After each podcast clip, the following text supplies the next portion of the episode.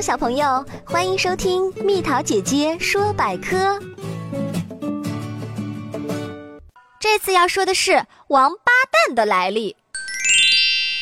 这个啊其实是民间一句骂人的话，实际上呢，这句话原来的面目是“望八端”。古代八端指的是孝、悌、忠、信、礼、义、廉、耻。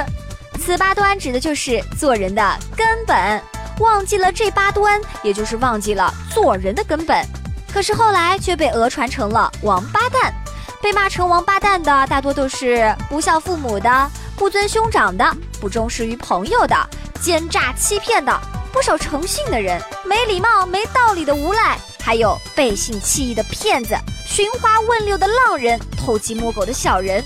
哎，真是名正言顺，一点儿都不为过呀，宝贝儿。如果你喜欢蜜桃姐姐，想和我做朋友，就关注我的微信公众号吧，名字是“宝贝晚安”。